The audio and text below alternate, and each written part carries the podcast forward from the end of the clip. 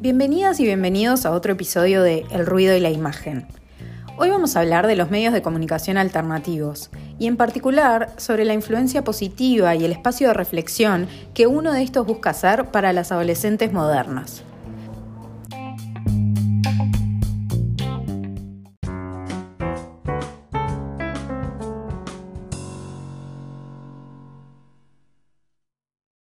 Me refiero a la revista digital Arta, un proyecto autogestionado surgido del colectivo Encuentro de Feministas Diversas, que no es financiado por ninguna institución pública ni vinculado a ninguna repartición estatal. Tampoco tiene una postura político-partidaria y se sustenta por, por, el propio colectivo y o premios o fondos concursables, así como también de eventuales instancias de financiamiento colectivo o donaciones privadas.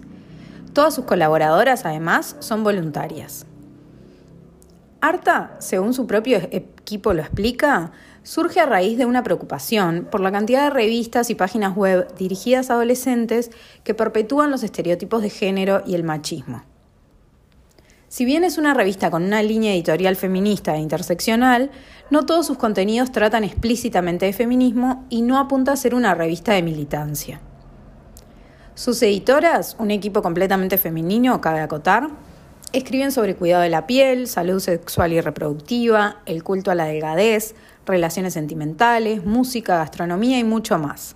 Es decir, muchos de los mismos asuntos que las revistas tradicionales tratan, solo que ellas lo abordan con una perspectiva feminista. ¿A qué me refiero con esto? Que lo hacen con una cierta sensibilidad por el complejo momento en la vida que es la adolescencia, lo vulnerables e influenciables que las adolescentes suelen ser y lejos de querer alejarlas de sus intereses y de subestimarlas, proponen que cuestionen la forma en que los medios tradicionales nos han presentado estos temas y que reflexionen sobre aspectos que como sociedad hemos naturalizado. Por ejemplo, lo que miles de revistas, sitios web y publicidades nos han taladrado sobre que debemos llegar al verano, como si solo cierto tipo de cuerpo pudiera mostrarse durante el verano que nos enseñan dietas milagrosas que muchas veces consisten puramente en diuréticos y laxantes, que promueven el enfrentamiento y la competencia entre mujeres por motivos personales y que rara vez hablan de temas tan frecuentes y reales como la menstruación y la violencia en el noviazgo.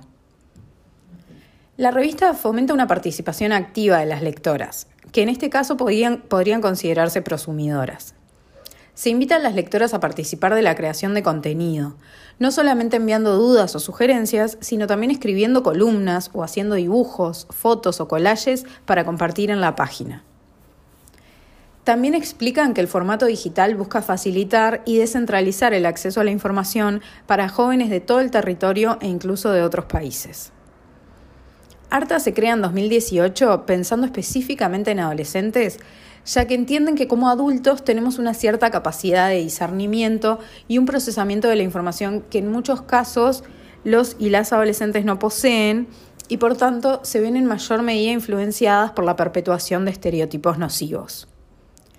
Lindan lo explica muy bien cuando expresa que la manera en que las personas significan el mundo que les rodea parte de las interacciones cotidianas a la vez que las define. En una sociedad en que el ser humano interactúa prácticamente todo el tiempo con algún medio de comunicación, estos juegan un papel fundamental en la construcción de esos imaginarios sociales, individuales y colectivos. Y aquí precisamente yace el poder de una editorial como Arta. Al tener la capacidad de influenciar el modo en que las jóvenes se autoperciben y la forma en que entienden el mundo, para, en sus propias palabras, formar adolescentes en sus derechos para que crezcan siendo mujeres libres, seguras e independientes. Gracias por sintonizar otro episodio de El ruido de la imagen y será hasta la próxima.